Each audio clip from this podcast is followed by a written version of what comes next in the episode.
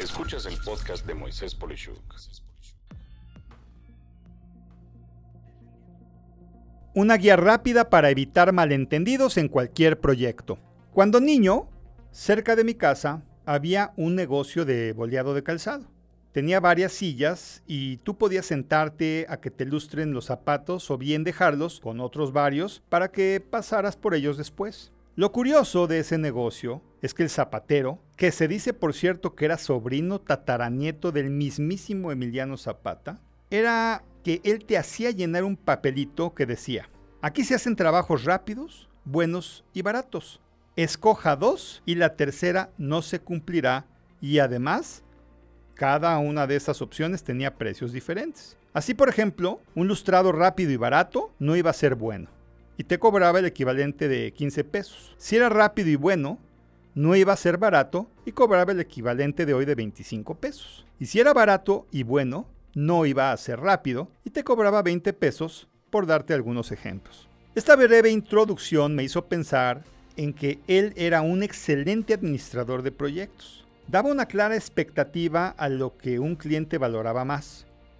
Y llevando esto a la realidad de lo que veo en las empresas cuando se plantean proyectos, podríamos decir que mi zapatero de entonces tenía buenas bases para pronosticar los resultados de situaciones a esperar en proyectos, pues he visto que los mismos factores aplican, esto es, rapidez, precio o lo que se podría decir bueno y en unos casos agregaría que algunas técnicas malas de ventas han incluido la variable de ser gratis como otro factor.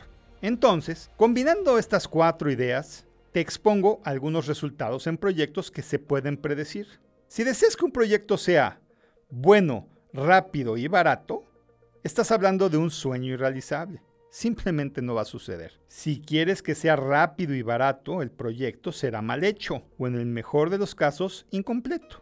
Si quieres que el proyecto sea rápido y bueno, tendrás que pagar una buena sobretasa para que suceda, pues requerirá más recursos.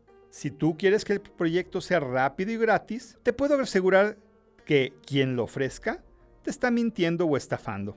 Si quieres que el proyecto sea gratis y bueno, solo puede suceder si tú lo haces por ti mismo, poniendo además tú los recursos sin costo. Y bueno, si quieres que sea rápido, gratis y bueno, simplemente cae en el mundo de la fantasía. Con esto, solo espero que podamos entender la premisa inicial de mi zapatero, donde el tema de lo gratis lo vamos a evitar porque eso es una mera fantasía, y es que un proyecto solo podrá tener dos opciones de las tres comentadas, donde solo dos se cumplen y la tercera no, que como comenté son rápidos, buenos y o baratos.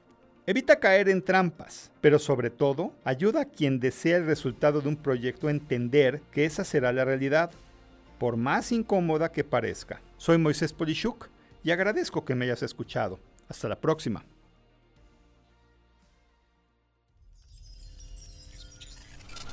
Escuchaste el podcast de Moisés Polishuk.